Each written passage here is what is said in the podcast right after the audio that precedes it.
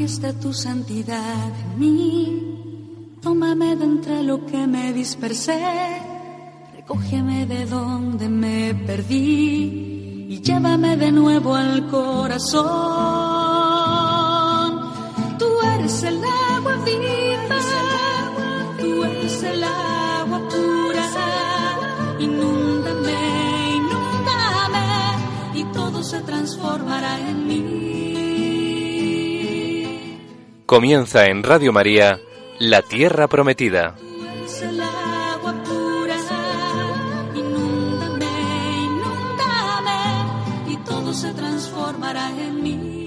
Un programa presentado por Beatriz Ozores.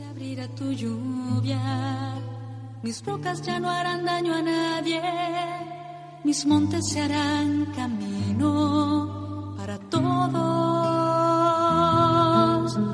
Pasto abundante medicina será para todo el que coma de mí. Yo seré la tierra que emana leche y miel. Buenas tardes, queridos oyentes de Radio María. Aquí estamos un sábado más compartiendo con todos vosotros la palabra de Dios en el programa La Tierra Prometida. Buenas tardes, Fabián. Buenas tardes, Beatriz. Vamos a rezar un Ave María, si te parece, antes de comenzar. Dios te salve María, llena eres de gracia, el Señor es contigo, bendita tú eres entre todas las mujeres, y bendito es el fruto de tu vientre Jesús. Santa María, Madre de Dios, ruega por nosotros pecadores, ahora y en la hora de nuestra muerte. Pues bien, vamos a, vamos a comenzar nuestro programa. Estamos en el libro de los jueces. Hasta ahora hemos hablado ya de Otniel, de Ehud, de Débora, de Gedeón, de Jefté y en este programa vamos a comenzar con la historia de Sansón, Sansón de la tribu de Dan. Por supuesto, una vez más los israelitas hicieron el mal y fueron oprimidos, esta vez por los filisteos. El libro de los jueces nos lo recuerda todo el rato. Los israelitas hicieron el mal a los ojos del Señor y fueron oprimidos pues por los enemigos que fueran. Eh, acaban clamando al Señor y el Señor envía un juez para que los salve. Una vez salvados, vuelven a hacer otra vez el mal a los ojos del Señor. Vamos a comenzar el capítulo 13 y vamos a leer el versículo 1.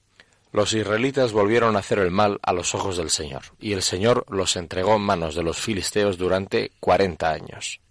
Bueno, pues otra vez, como hemos dicho, vuelven a hacer el mal a los ojos del Señor y recordar que el problema de los israelitas, que es el pueblo de Dios, es que hacen el mal a los ojos del Señor.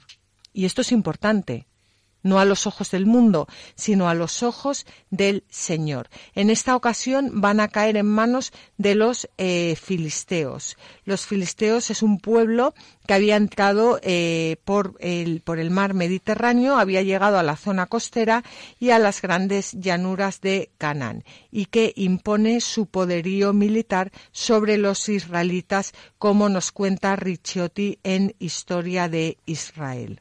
Todo hacía de los filisteos los enemigos adecuados de Israel desde los primeros momentos. Diversidad de raza, de lengua, de religión, de civilización. El filisteo fue para Israel el incircunciso, por excelencia, es decir, el ser humano inferior, bajo todos los aspectos. Pero sin duda ninguna, en los hechos de armas, y probablemente también, por lo que se refiere a la organización civil, los filisteos eran en un principio superiores a Israel muy expertos en el mar, que siempre desconocieron los israelitas, de carácter aventurero, su ciencia guerrera tenía la experiencia heredada de las islas Egeas y del Asia Menor, de donde procedían. Bueno, pues eh, los filisteos atacan a los israelitas y Dios, a pesar de toda la infidelidad de su pueblo, vuelve a enviar otra vez un Salvador, que en este caso es Sansón de la tribu de Dan. Y una vez más, Fabián, eh, qué esperanzador son estos libros, porque desde luego, si, si hay uno que era bruto, este era Sansón. Sí, esto va siempre a mejor. O sea, el libro de los jueces acaba con Sansón, que es un bestia, y dice además el principio del primer versículo del, del capítulo 13, resulta que los filisteos están sometiendo a los israelitas 40 años. O sea, ya no puede ir a más la cosa, ¿no? 40 años, igual que el tiempo que el pueblo judío había tardado en llegar a la tierra prometida. Él no va más. Así termina el libro de los jueces. Pues Sansón, vamos a ver cómo nace de, de madre estéril, cómo eh, vive toda su vida en el estado sagrado de Nazareo, que comprendía la consagración a Dios, bien por un tiempo determinado o bien para siempre. El nazareo o nazareno tenía que dejar crecer sus, cabellos y abstenerse de toda bebida alcohólica y de toda impureza eh, legal. Vamos a ver cómo Sansón, que tenía este voto, desde luego lo de la impureza legal eh, lo va a romper por todas partes y yo no sé si le da el alcohol, pero desde luego los efectos son como si lo hiciera porque... Todo parece que sí. bueno, pues Sansón lo que tenía es que estaba dotado de una fuerza extraordinaria que Dios le había concedido bajo la condición de que se quedase fiel a las obligaciones del nazarerato. Tan pronto como abandona las obligaciones de su Estado, lo abandona esa fuerza extraordinaria. Y yo creo que eso también nos lo podemos aplicar hoy en día nosotros mismos, Fabián. Cómo eh, Dios nos hace fuertes, pero en la medida en que nosotros estamos en gracia de Dios. Cuando perdemos esa gracia, pues como Sansón, pues toda nuestra fuerza se nos va. Claro, ¿y qué es estar en gracia de Dios? Estar acogiéndole constantemente. Es abrirse a Él, a su presencia y a su espíritu, ¿no? Que es el dador de gracia por excelencia. Bueno, pues vamos a leer un comentario de San Ambrosio que nos habla de Sansón como un gran héroe. Cuando los ánimos de los hebreos estaban deprimidos por la prolongada ofensa de la larga esclavitud hasta el extremo de que ningún varón se atrevía a anhelar la libertad, entonces nació Sansón, predestinado por revelación divina. Con sus hechos dio pronto testimonio de las predicciones divinas, pues no sin una determinada finalidad le había precedido una gracia tan especial, y es que había descendido un ángel para anunciar a los padres su inesperado nacimiento, prediciendo que sería guía y defensa para los suyos. Ciertamente desde hacía tiempo estaban oprimidos por el pesado dominio de los palestinos. Su padre era de la tribu de Dan, hombre temeroso de Dios, originario de una familia ilustre, superior a todos los demás. Su madre era estéril, pero no infecunda por su fortaleza de ánimo. Ella, en la soledad de su propia mente, mereció recibir la visión de un ángel, observó lo mandado y se cumplió la profecía, y confiando en esa promesa, compartió con su marido la confianza en las promesas del cielo. Bueno, este, estas últimas líneas del comentario de San Ambrosio, desde luego, son impresionantes. Su madre era estéril, pero no infecunda por su fortaleza de ánimo. Que, que, que, qué maravilla, ¿no? Como el, eh, muchas veces mm, la, la, la esterilidad eh, de, de, de, una mujer no significa que no pueda dar sus frutos y que no pueda tener una maternidad espiritual, ni tampoco significa que sea infecunda. Y además es que San Ambrosio es una cosa impresionante este comentario, ¿ve? Porque empieza, la primera frase es, cuando los ánimos de los hebreos estaban deprimidos, en ese momento en que ningún varón se atrevía a anhelar la libertad, entonces nació Sansón, predestinado por revelación divina, y su madre, que era estéril, pero no infecunda por su fortaleza de ánimo, ella en su soledad observó lo mandado y se cumplió la profecía. Esto es, una vez más, es siempre lo mismo, ¿no? Como cuando ya no hay ninguna salida, ninguna posibilidad, Dios actúa y salva a su pueblo, y sólo aquellos que sin fiarse de sus propias fuerzas, sino de aquel que es la fuerza, van adelante, son esos los instrumentos de Dios, ¿no? Pues una vez más aquí lo tenemos. ¿Y cuántas veces, eh, no sé, yo creo que es un poco por, por la época en la que vivimos, pensamos que es que eh, Dios Mm, no sé, quiere como eh, dejarnos sin fortaleza de y, y, no es que no es eso, es que nosotros mm, en la mayoría de los casos el hombre, eh, bueno el hombre, la mujer eh, respondemos solo cuando cuando caemos en lo más bajo. Cuando ya nos queda otra cuando ya no nos queda otra. Y no es que Dios lo quiera así, es que Dios lo permite para poder ayudarnos, que es completamente distinto. Es que Dios en su misericordia permite que, que, que su hijo caiga muy a su pesar para poder levantarlo, para poder ayudarle. Sí, sí. Si Dios fuera rencoroso, no tendríamos nada que hacer. bueno, pues vamos a, mm, a continuar. El, pasamos ahora a, leer unos versículos que se proclaman en la liturgia de la Iglesia. Vamos a ver. Hasta ahora hemos visto que el libro de los eh, jueces se proclama los lunes, martes, miércoles y jueves del el tiempo ordinario año impar, es decir, cada dos años, en la semana 20. Pero hay una lectura, que es la que vamos a leer ahora, que se proclama el 19 de diciembre.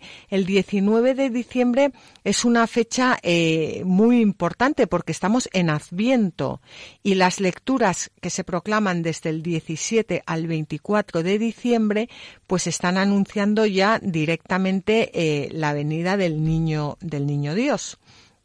Así que eh, en este tiempo, en este tiempo importante, la Iglesia proclama el, nacimiento de Sansón. En esta lectura, lo que hace la liturgia, como hace muchas veces, es que en vez de leer eh, vamos a ver, estamos en el libro de los jueces, capítulo 13, y los versículos que se leen son del 2 al 7, después hace un corte y lee por último los versículos 24 y 25. En un primer momento pensamos en, en, no leer ese corte que hace, que hace la liturgia de la Iglesia, pero hemos pensado que al final vamos a leerlo porque va, eh, encaja perfectamente con el Evangelio que se proclama junto a, esa lectura. Entonces, si os parece, va, vamos, a, vamos a leer primero los versículos del 2 al 7 que se proclaman en la lectura. Hacemos un pequeño paréntesis, leemos lo que no se proclama, hacemos otro paréntesis y terminamos con lo que se proclama. Así que comenzamos con los versículos del 2 al 7 que sí se proclaman en la primera lectura. Hubo un hombre de Sorá, de la estirpe de Dan, llamado Manoah. Su mujer era estéril y no tenía hijos. Se le apareció un ángel del Señor a esta mujer y le dijo, Mira, eres estéril y no has tenido hijos, pero concebirás y darás a luz un hijo. Así que ahora guárdate de beber vino y licor y de comer nada impuro, pues concebirás y darás a luz un hijo, por cuya cabeza no pasará la navaja, ya que el muchacho será nazareo de Dios desde el vientre materno. Él comenzará a salvar a Israel de la mano de los filisteos. La mujer se dirigió a su marido y le dijo, Un hombre de Dios se ha dirigido a mí. Su aspecto era como el de un ángel de Dios, muy terrible, y no le he preguntado de dónde es, ni me ha dicho su nombre, pero me ha dicho, concebirás y darás a luz un hijo. Así que ahora no bebas vino ni licor y no comas nada impuro, pues el muchacho será nazareo de Dios desde el vientre materno hasta el día de su muerte. Bueno, pues aquí hay un corte en la liturgia que ya digo que no se lee, pero que nosotros sí vamos a leer. Cuando Manoah eh, sabe lo que le ha sucedido a su esposa, pide a Dios que le conceda también a él la gracia de aquella visión, porque deseaba participar del don de la sagrada visión. Y repito una vez más, esto no se proclama en la, en la liturgia, pero eh, es importante conocerlo. Manoah invocó al Señor y le dijo, Te ruego, Señor mío, que el hombre de Dios que nos enviaste venga de nuevo y nos enseñe qué debemos hacer con el muchacho que va a nacer. El Señor escuchó la voz de Manoah y el ángel de Dios se dirigió de nuevo a la mujer, mientras estaba sentada en el campo, sin que Manoah su marido la acompañase. La mujer corrió a avisar a su marido y le dijo Se me ha parecido el hombre que se dirigió a mí el otro día. Manoah se puso en marcha siguiendo a su mujer y se dirigió a aquel hombre diciéndole ¿Eres tú el hombre que habló a esta mujer? Él respondió Lo soy. Manoah le dijo Cuando se cumpla lo que dijiste, ¿Qué se debe hacer y qué comportamiento deberemos tener con el muchacho? El ángel del Señor le respondió, Se abstendrá de todo lo que dije a esta mujer. No comerá nada de lo que produce la vid, ni beberá vino ni licor, ni probará nada impuro, y ella cumplirá todo lo que he mandado. Entonces Manoah dijo al ángel del Señor, Deja que te retengamos y te preparemos un cabrito. Y el ángel del Señor respondió, Aunque me retengas, no probaré vuestra comida, pero si quieres hacer un holocausto al Señor, hazlo. Manoah no sabía que era un ángel del Señor, y preguntó Manoah al ángel del Señor, ¿Cuál es tu nombre, para que cuando se cumpla tu palabra te podamos honrar? A lo que le respondió, ¿Por qué preguntas mi nombre, que es misterioso? Tomó entonces Manoah un cabrito y su ofrenda correspondiente y lo ofreció sobre una roca al Señor, que obra maravillas. Manoah y su mujer lo estaban viendo. Cuando la llama subía al cielo desde encima del altar, el ángel del Señor se elevó en esa llama, y Manoah y su mujer, que lo estaban viendo, cayeron rostro en tierra. El ángel del Señor no se volvió a aparecer a Manoah y su mujer. Entonces Manoah comprendió que era un ángel del Señor, y dijo a su mujer, Vamos a morir, pues hemos visto a Dios. Su mujer le contestó, Si el que el Señor quisiera hacernos morir, no habría aceptado de nuestras manos el holocausto y la ofrenda. No nos habría mostrado todo aquello, ni nos habría informado de tales cosas. Bueno, pues todo esto ya hemos dicho que no se proclama en la liturgia, pero es el eh, eh, recoge todo el diálogo que Manoaj, el padre de Sansón, tiene con, con el ángel y ya la, la, liturgia continúa con dos versículos más, el 24 y el 25. La mujer dio a luz un hijo y le puso el nombre de Sansón. El muchacho creció y el Señor lo bendijo. El espíritu del Señor comenzó a inspirarle en el campamento de Dan, entre Sorá y Estaol. Bueno, pues la Iglesia a esta primera lectura que lleva por título El ángel anuncia el nacimiento de Sansón, responde con el Salmo 70 que tiene como estribillo que mi boca esté llena de tu alabanza y cante tu gloria. ¿De qué tiene que estar llena nuestra boca? De la alabanza del Señor. ¿Qué tenemos que cantar? La gloria del Señor. Y dice el Salmo, sé tú mi roca de refugio, el alcázar donde me salve, porque mi peña y mi alcázar eres tú. Dios mío, líbrame de la mano perversa. Porque tú, Dios mío, fuiste mi esperanza y mi confianza, Señor, desde mi juventud. En el vientre materno ya me apoyaba en ti, en el seno tú me sostenías.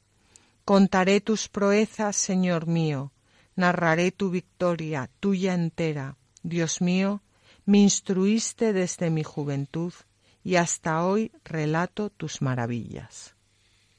Bueno, qué, qué, qué impresionante es este salmo, pero es todavía más impresionante cómo el Evangelio por estar en un tiempo fuerte, ya que estamos en, Adviento, no, hoy, pero digo en estas lecturas, eh, coincide con la primera lectura. Si en la primera lectura proclamábamos el nacimiento eh, de Sansón, en el Evangelio se proclama el nacimiento de Juan Bautista, por lo cual tenemos que entender que Sansón es figura de Juan Bautista. Es la liturgia de la Iglesia la que nos enseña a leer la Biblia y la que nos enseña a dar eh, sentido a la palabra de Dios.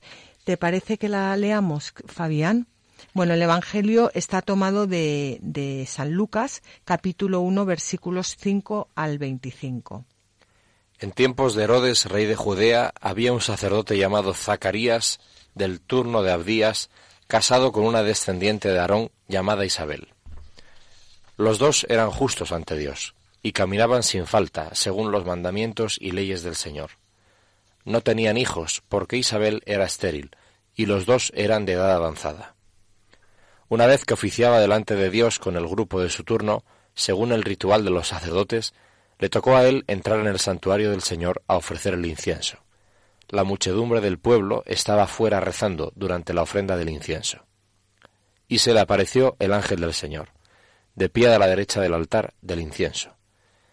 Al verlo, Zacarías se sobresaltó y quedó sobrecogido de temor. Pero el ángel le dijo, No temas, Zacarías, porque tu ruego ha sido escuchado. Tu mujer Isabel te dará un hijo, y le pondrás por nombre Juan. Te llenarás de alegría, y muchos se alegrarán de su nacimiento, pues será grande a los ojos del Señor. No beberá vino ni licor se llenará de Espíritu Santo, ya en el vientre materno, y convertirá muchos israelitas al Señor su Dios. Irá delante del Señor con el espíritu y poder de Elías, para convertir los corazones de los padres hacia los hijos, y a los desobedientes a la sensatez de los justos, preparando para el Señor un pueblo bien dispuesto. Zacarías replicó al ángel, ¿Cómo estaré seguro de eso? Porque yo soy viejo y mi mujer es de edad avanzada. El ángel le contestó, Yo soy Gabriel que sirvo en presencia de Dios. He sido enviado a hablarte para darte esta buena noticia. Pero mira, te quedarás mudo, sin poder hablar, hasta el día en que esto suceda, porque no has dado fe a mis palabras, que se cumplirán en su momento. El pueblo estaba aguardando a Zacarías, sorprendido de que tardase tanto en el santuario. Al salir no podía hablarles, y ellos comprendieron que había tenido una visión en el santuario. Él les hablaba por señas porque seguía mudo. Al cumplirse los días de su servicio en el templo, volvió a casa. Días después concibió Isabel, su mujer, y estuvo sin salir cinco meses, diciendo Así me ha tratado el Señor cuando se ha dignado quitar mi afrenta ante los hombres. Bueno, impresionante, ¿no, Fabián? Todo ello, incluso literariamente, es muy impresionante. Pero vamos, el mensaje es contundente. Lo que pasa es que él es mm, o sea, ¿cómo, cómo cambia leer estos textos a la luz de la liturgia de la Iglesia? Porque claro, en, en, en los tiempos fuertes en que eh, la primera lectura se funde con el, con el Evangelio y, y, está en medio ese salmo tan maravilloso, mm, ya se ha puesto en boca de Sansón, ya se ha puesto en boca de Cristo, ya se ha puesto en, en boca de cada uno de nosotros, ¿cómo, cómo, cómo todo eso toma sentido? Porque volvemos una vez más a lo mismo. Si nos quedamos en la lectura de Sansón sin leerla a la luz del Nuevo Testamento, pues al final la historia es que es, un, es una, o sea, es una burrada. Bueno, y además, eh, qué importante es los salmos, ¿verdad? Los salmos de la liturgia. Porque a mí a veces me pasa, de hecho, y supongo que a los demás también, cuando vamos a misa, y entonces hacemos, nos pensamos, ¿no? Primera lectura, bueno, a ver de qué nos hablan hoy y luego viene el Salmo y luego viene el Evangelio. El Salmo efectivamente está pensado para responder, para que el pueblo responda a la palabra de Dios que se acaba de proclamar, con la propia palabra de Dios, porque el Salmo también está en la Biblia. Pero resulta que normalmente decimos, bueno, ahora viene un poema lírico y demás, y además como a veces se canta, bueno, pues es como el descanso entre una historia y otra, ¿no? Y lejos de eso, en realidad, la, el Salmo no solo es respuesta a lo que se acaba de proclamar, sino que enfoca completamente el sentido y une el sentido de todas las historias, de todas las lecturas que se están contando durante la liturgia de la palabra, ¿no? Y aquí en el Salmo tenemos en el segundo párrafo del Salmo, porque tú, Dios mío, fuiste mi esperanza y mi confianza, Señor, desde mi juventud. En el vientre materno ya me apoyaba en ti, en el seno tú me sostenías. Bien, entonces aquí claramente está hablando de nacimientos y está hablando de elecciones del Señor y está hablando de que antes de que naciera ese niño ya había como el sello de la gracia de Dios en él, ¿no? Y como decías tú antes, Beatriz, está Sansón, está Juan el Bautista, está Jesús y por extensión estamos todos los bautizados, pero así como tres personajes fundamentales de la revelación de la Escritura está Sansón, está Juan y está Jesús. Es verdad que la liturgia habla de el anuncio del nacimiento de Sansón y el anuncio del nacimiento de Juan, pero también es verdad que estamos en la semana en la que estamos anunciando el nacimiento de Jesús. Y todos los nacimientos anteriores apuntan al nacimiento, al gran nacimiento, ¿no? Al que es propio, al que es el de Jesús, ¿no?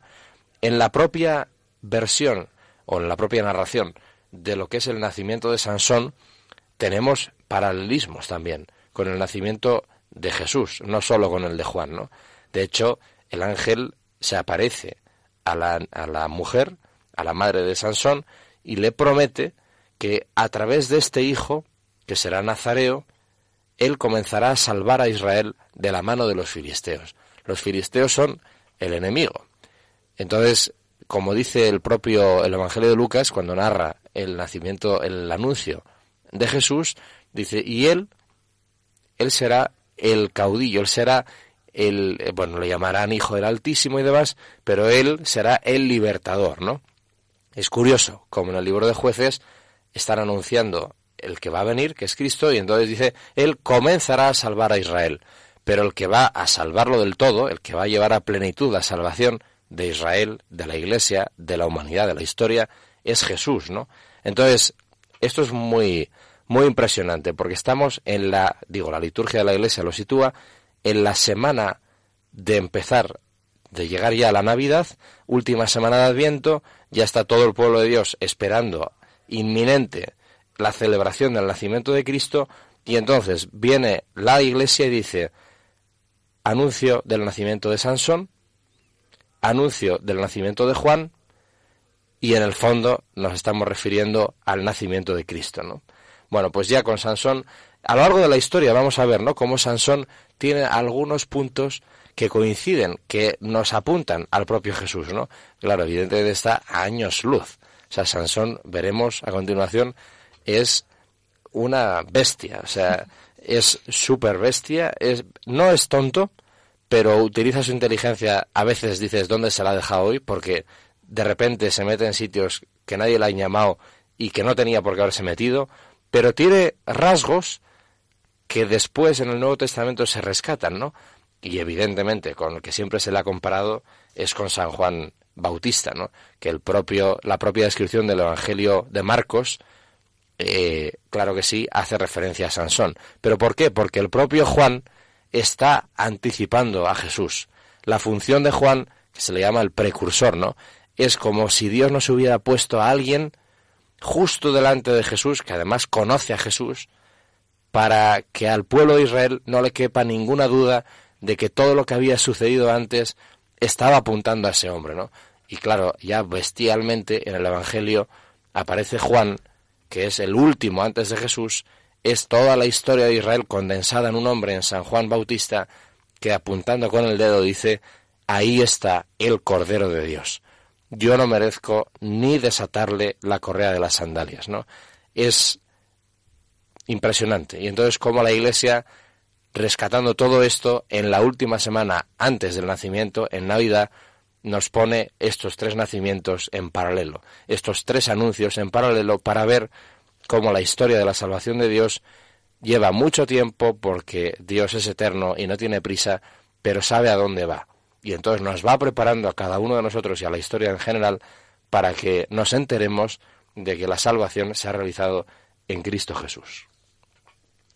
Bueno, pues después de todo, esto que nos acaba de contar Fabián, vamos a hacer una pequeña eh, pausa para, bueno, para meditarlo, porque, porque tenemos aquí muchos datos para poder vivir mucho mejor la liturgia. Y vamos a escuchar una canción que se titula Nada me separará.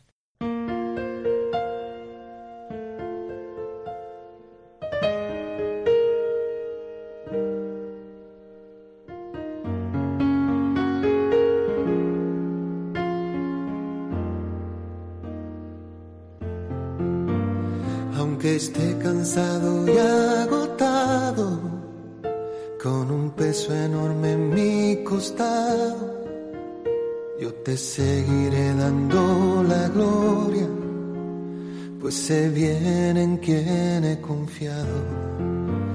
No eres hombre para que mientas, con tu diestra, Señor, me sustentas, y tu gozo es mi fortaleza. Me levanto Jesús y proclamo tu nombre, nada me separará de ti, Señor. Nada me separará. Si caigo me has de levantar, Dios. Nada me separará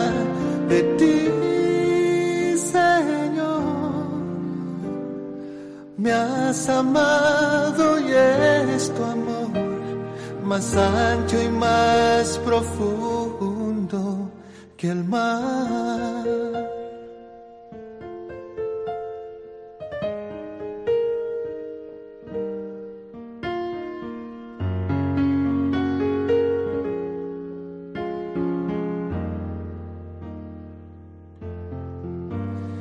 Aunque esté cruzando un gran desierto, y aunque todo me parezca incierto, yo te seguiré dando la gloria. Te bendigo y me das la victoria. No me dejas ni me desamparas y me cubres, Señor, con tus alas. Misericordia es para siempre. Me levanto, Jesús, y proclamo tu nombre. Nada me separará de ti, Señor. Nada me separará. Si caigo me has de levantar, Dios. Separará de ti, Señor. Me has amado y es tu amor más ancho y más profundo que el mar.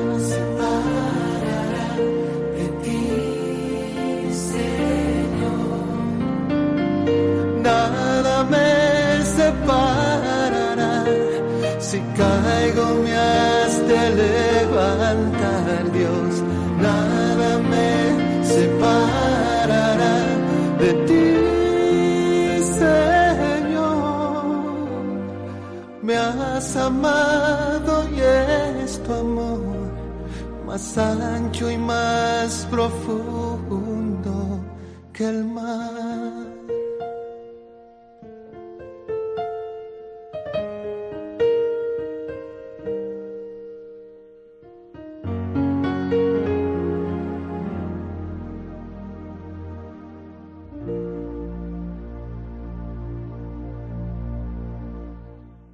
Continuamos, queridos oyentes, con el programa La Tierra Prometida. Estamos Fabián Melendi y Beatriz Ozores y estábamos hablando de Sansón, el último juez de Israel.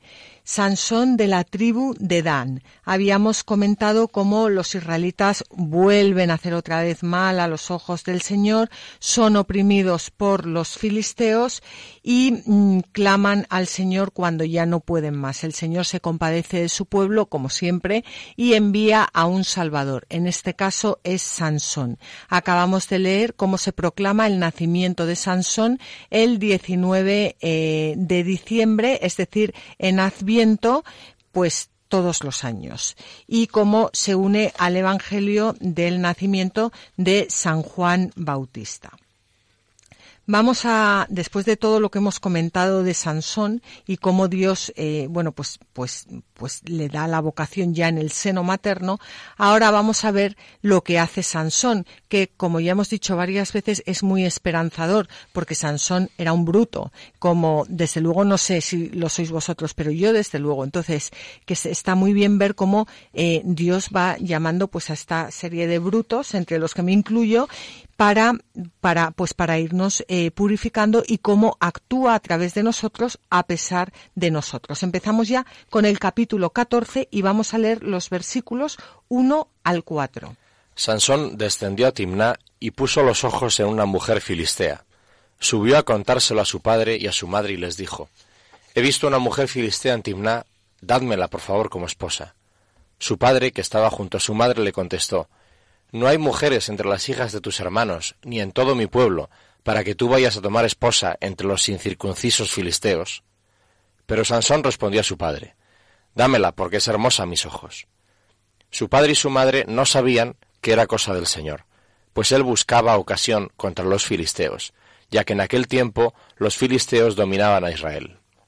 Bueno, pues Sansón ya para empezar pone sus ojos en una mujer filistea. Es decir, que eh, ya la ley decía que no se casaran con extranjeros.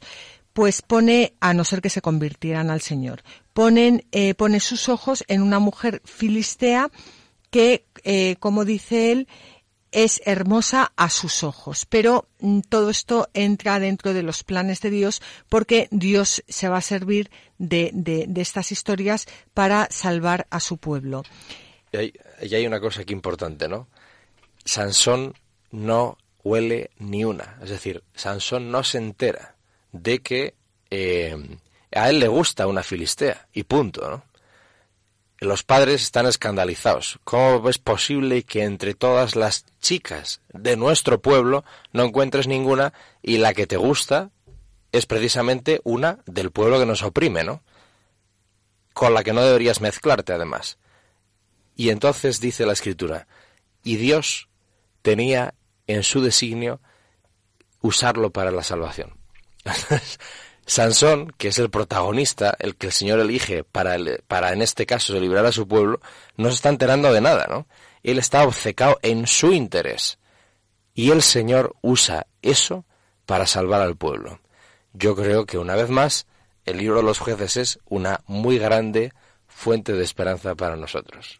desde luego. Y además, yo también quiero eh, añadir a lo que estás contando, Fabián, que yo como madre, pues pues pues entiendo a los padres de Sansón, porque a mí no me gustaría nada que, que, mi hijo pusiera los ojos en una filistea. Es decir, que yo como madre cristiana quiero que ponga sus hijos, eh, uy, perdón, sus ojos en una verdadera cristiana, en una hija de Dios, en, en, en una del pueblo, o sea, del pueblo de la iglesia, en, en y, y, pero eh, que cierto es que lo que para nosotras las madres muchas veces es un motivo de horror y de desgracia y, de, pues Dios lo, lo, utiliza para llevar a cabo su plan de salvación. De ahí la importancia de que las madres recemos. Pues prepárate.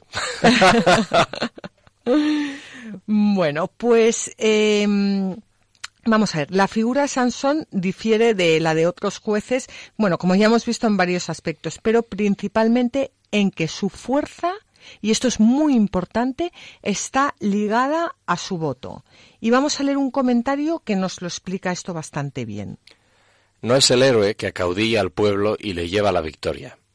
Es él solo que realiza sus hazañas contra los filisteos, que oprimían a los israelitas. Su fuerza extraordinaria estaba ligada a su consagración como nazareo, cuyo signo principal es el no tocar la navaja a la cabeza del consagrado y la conservación, por tanto, de su cabellera. Cuando perdió ésta, perdió su fuerza, y la causa de la pérdida fue el amor de las mujeres. Bueno, esto es lo que le va a pasar a, a Salomón y lo que le, le va a pasar a muchos.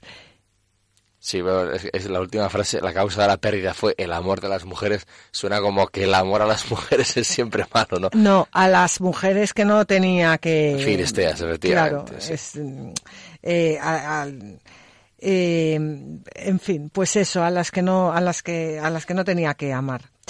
Pues ya eh, vamos, yo creo que hasta aquí ya ha quedado bastante claro del voto de Sansón, de dónde viene su fuerza, y vamos a continuar con eh, la historia de Sansón.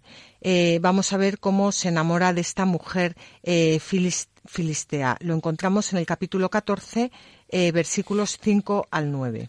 Bajaba Sansón junto con su padre y su madre hacia Timná, cuando al llegar a las viñas de Timná salió a su encuentro un león joven rugiendo. Entonces el espíritu del Señor irrumpió en Sansón y lo despedazó, como se despedaza un cabrito, sin tener nada en su mano. Pero no contó a su padre ni a su madre lo que había hecho. Bajó pues Sansón y habló con la mujer que era hermosa a sus ojos. Cuando al cabo de unos días regresaba a tomarla como esposa, se desvió un poco para ver los despojos del león y se encontró con que había un enjambre de abejas y un panal en el cadáver del león. Lo tomó en sus manos y se puso a comerlo mientras caminaba. Al llegar donde estaban su padre y su madre, les ofreció y ellos comieron, pero no les contó que había tomado el panal del cadáver del león. Bueno, a ver, Fabián, vamos a ver. Tenemos a Sansón, que se enamora de una mujer filistea, eh, que baja hacia Timná con su padre y con su madre, eh, donde vive esta, esta filistea, y nos cuentan la historia de un león. O sea, yo entiendo que la Biblia no se entienda. Pero bueno, ahí estamos, ¿no? A ver si intentamos entenderla. Bueno, vamos a, intentar entender un poco el episodio de este león y la miel, que por supuesto tiene un fuerte valor simbólico que ayuda a encontrar el sentido a todo el pasaje. Y este es uno de los motivos por los que hoy en día no entendemos la Biblia, porque somos muy racionalistas y todo aquello que es simbólico nos cuesta muchísimo. Bueno, los animales impuros eh, pueden aludir a los pueblos paganos y el león, por su ferocidad, a los que además son enemigos de los israelitas, como era el caso de los eh, filisteos. La miel, tomada de un panal en el cadáver del león, se puede referir a la mujer filistea de Timná de la que Sansón se enamora. Entonces tenemos eh, el, león que puede prefigurar a los filisteos, la miel de su boca que puede prefigurar, simboliza, eh, a, la, a, la, a, la, mujer, perdón, y de acuerdo con la ley, la, la miel estaba impura por el contacto con un cadáver y por eso Sansón se lo ofrece a sus padres sin explicarle el origen. Pero él come de la miel. Él no podía hacer eso porque él tenía un voto y, la, y no podía tomar alimentos impuros. Así que vemos cómo, o sea, Dios lleva a cabo su plan de salvación a pesar de todos los, los, los, los pesares. Bueno, pues Sansón observa con mucha ligereza eh, la ley, en muchos casos no la tiene en cuenta, eh, busca como, como esposa a una mujer extranjera eh, atendiendo solamente a su belleza, toca un cadáver en fin, que, que no es una dicha de virtudes pero el Espíritu del Señor va a irrumpir en él para llenarlo de fortaleza y para prepararle para llevar a cabo sus acciones salvadoras. Dios, aún a pesar de todo, elige a Sansón como instrumento para salvar a su pueblo de los filisteos y, pese a todo, va a actuar a través de él. Y esto es una muestra más de cómo el poder salvífico de Dios está muy por encima de las limitaciones de los hombres. Y así nos lo dice San Agustín. El Espíritu del Señor actúa por medio de los buenos y de los malos, por medio de los que lo saben y por medio de los que no lo saben. Pues incluso por medio de Caifás, acérrimo perseguidor del Señor, hizo una famosa profecía, sin saber que la hacía, pues dijo que era necesario que muriera Cristo por el pueblo. Bueno, pues antes de continuar con, con, con lo que ocurre, eh, yo de verdad que eh, quiero invitaros a todos vosotros a que leáis varias veces el pasaje este del león y de la miel en el capítulo 14, versículos 5 al 9 que acabamos de leer, porque es un, es un, bueno, son unas líneas que, que por, expresar una verdad de forma simbólica cuesta mucho entenderlas, pero nos llevan a una gran eh, verdad. Nos llevan a una gran verdad, como eh, hay padres que también han interpretado no solo que el león eh, simbolizaba a los filisteos, sino que el león simbolizaba a Jesucristo. Eh, entonces lo que hace eh, Sansón es sacar la miel de un cadáver prefigurando cómo de los labios de Cristo saldrá miel después de su muerte y de su resurrección. Y, además también en esos versículos que conviene releer en casa tranquilamente, dice que tomó en sus manos la miel, es decir, un alimento impuro que él ya había comido y se puso a comerlo mientras caminaba. Bueno, al llegar donde estaban su padre y su madre, les ofreció y ellos comieron. Aquí hay un guiño. Les ofreció el alimento impuro y ellos lo comieron, sin saber de dónde venía. O sea, hay un engaño comen algo impuro, va en contra de la voluntad de Dios, no saben de dónde viene, hay un engaño. Aquí estamos remitiéndonos al libro del Génesis, cuando la serpiente engaña a Adán y Eva y ellos comen de algo que el Señor había establecido que no comieran. Bueno, este Sansón, como que reactualiza el, el pecado original, este Sansón como vamos a ver a continuación, morirá salvando a su pueblo en casa de los filisteos, destruyendo el templo de los filisteos. Como que Sansón adelanta cuál es un poco la historia de la salvación, prefigura a Cristo que es el que muere en medio del templo de los filisteos, es decir, muere en la propia muerte y la mata, pero ya al principio de la vida de Sansón se nos cuenta como el origen de la humanidad. En Sansón se, se resume, se sintetiza, en fin, haciendo guiños, ¿no? Es como un símbolo, toda la historia de la salvación, como el hombre cae, pero el propio Dios en el hombre Jesús resulta que vence a la muerte en la propia muerte y de ahí viene la vida para todos, ¿no? Es, es hermoso, o sea, conviene releerlo para coger estos guiños que hace la escritura. Bueno, pues lo que nos cuenta la escritura a continuación es que Sansón eh, va a casa de, aquella mujer y se ofrece un festín, se, ofrecen, eh, bueno, un festín, un festín de, de, bodas, una fiesta, una fiesta de, de bodas. Vamos a leerlo. Bajó pues Sansón a casa de aquella mujer y ofreció allí un festín, pues allí así es como hacían los jóvenes. En cuanto lo vieron, le presentaron a treinta compañeros para que estuvieran con él. Sansón les dijo, Os voy a proponer una adivinanza. Si sois capaces de responderme en los siete días del festín y acertáis, os daré treinta túnicas y treinta trajes. Pero si no podéis darme una respuesta, vosotros me daréis treinta túnicas y treinta trajes. Ellos le respondieron, Plantea la adivinanza y la escucharemos. Él les dijo, Del que come salió comida, y del fuerte salió dulzura. Bueno, pues obviamente eh, Sansón está refiriéndose aquí al león que acaba de matar, pero no piensa que en ningún momento vayan a, vayan a, vayan a adivinar esto. Estos compañeros, o como los llama eh, el Evangelio, los amigos del esposo, solían acompañar al novio en la fiesta nupcial que entre las personas adineradas duraba una semana. Ordinariamente las mujeres se juntaban en la casa de la novia y los hombres en la del novio, mientras cantores elogiaban la belleza de la desposada y las virtudes mm, del novio. Cuando llegaba la noche venía el esposo con los compañeros para llevar a la esposa a su hogar, pero algunas veces el esposo tardaba en venir y como en la parábola del Evangelio, las amigas de la esposa se adormecían. Cuando llegaban los amigos del novio, eh, se despertaban, se, se, medio despertaban si estaban medio dormidas y acompañaban a los esposos y al llegar a la casa del esposo comenzaba otra vez el festín. Bueno, yo lo encuentro eh, verdaderamente agotador. Vamos, siete días de fiesta, me parece agotador.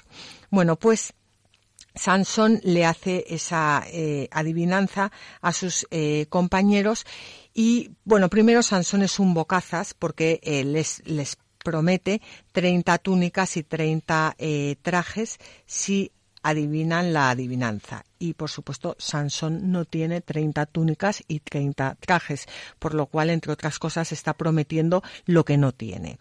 Eh, van pasando los días y estos eh, amigos, bueno, amigos entre comillas, eh, quieren saber cuál, cuál es la respuesta a la adivinanza y no logran, no, no logran conocerla. Por lo cual va, eh, acuden a la esposa de Sansón para que intente adivinarla.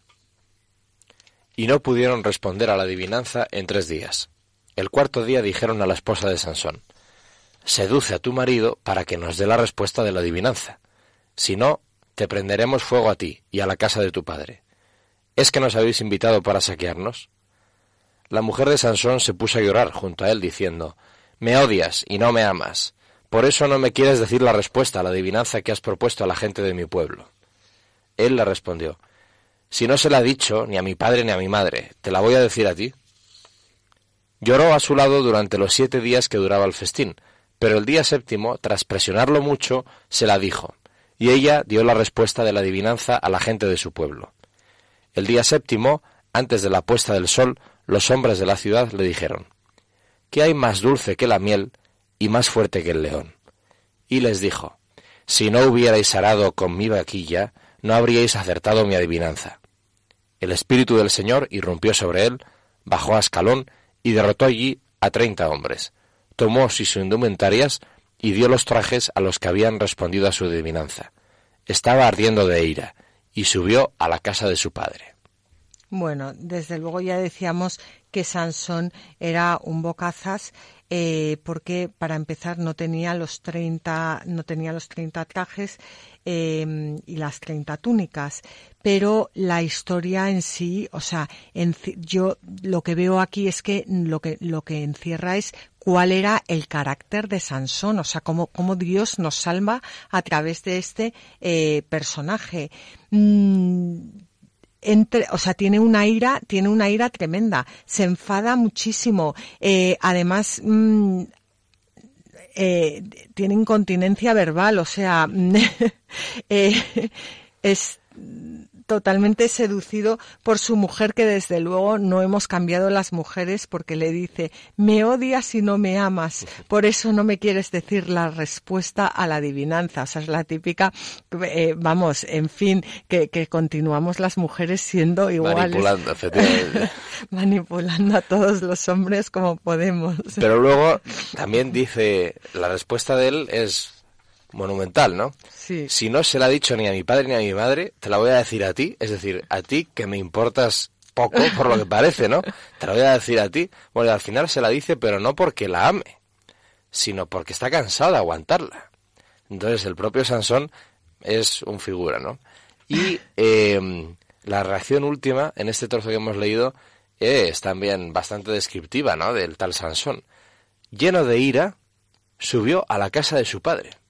O sea, como resulta que le habían fastidiado el, asunto y la otra les había contado tal y tuvo que ir a matar a 30 para darles el traje, resulta que se enfada y allí deja a su mujer y se va a casa de su padre a llorar su, su ira, ¿no? O sea, como un niño pequeño que se enfada y entonces se va, se va a casa de su papá a llorar la rabieta, ¿no? Bueno, pues este es Sansón, ¿no? Bueno, que, que, que, sepas, Fabián, que esto ocurre mucho actualmente. ¿eh? ¿Cuántas personas se casan y a la vuelta de viaje de novio se vuelven a casa de sus padres? Una semana a descansar.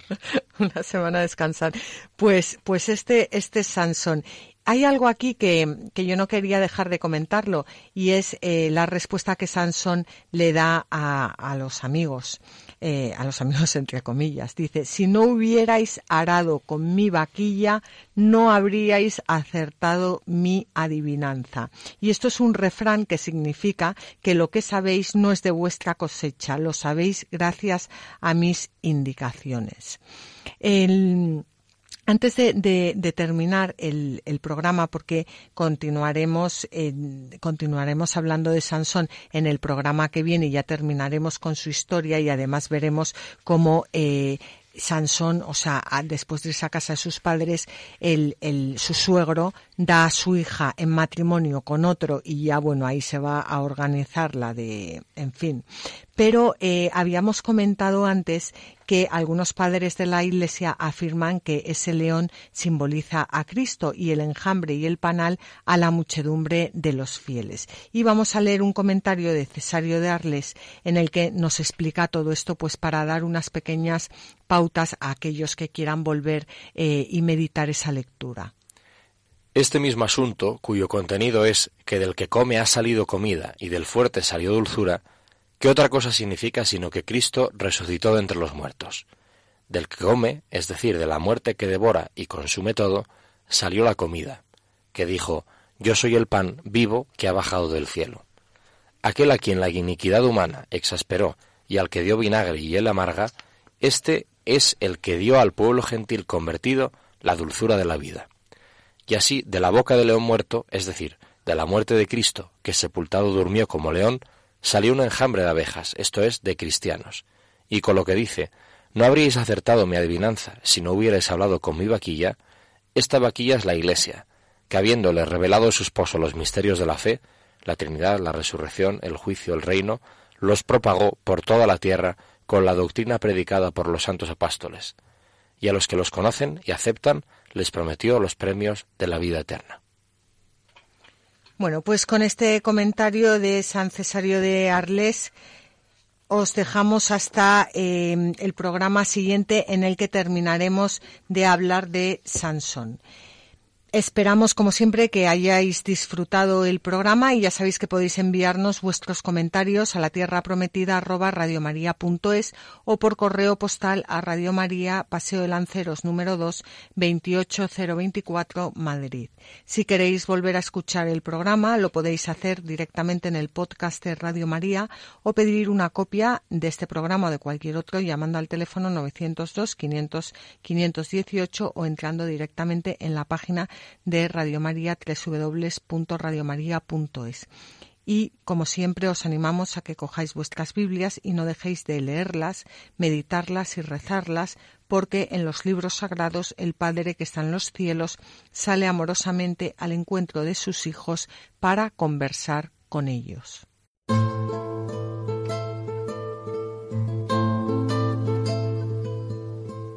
Manifiesta tu santidad en mí Tómame de entre lo que me dispersé, recógeme de donde me perdí y llévame de nuevo al corazón. Han escuchado en Radio María La Tierra Prometida, un programa presentado por Beatriz Ozores. Inúndame, inúndame y todo se transformará en mí. Tú eres el agua viva el agua pura. Inúndame, inúndame y todo se transformará en mí.